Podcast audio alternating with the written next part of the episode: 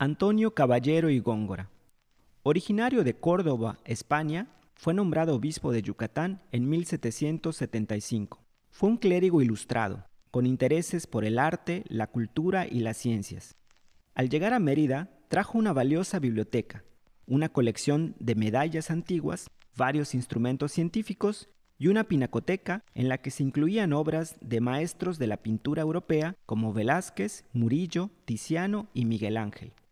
Por algunos meses, los salones del antiguo Palacio Episcopal de Mérida albergaron aquella valiosa colección.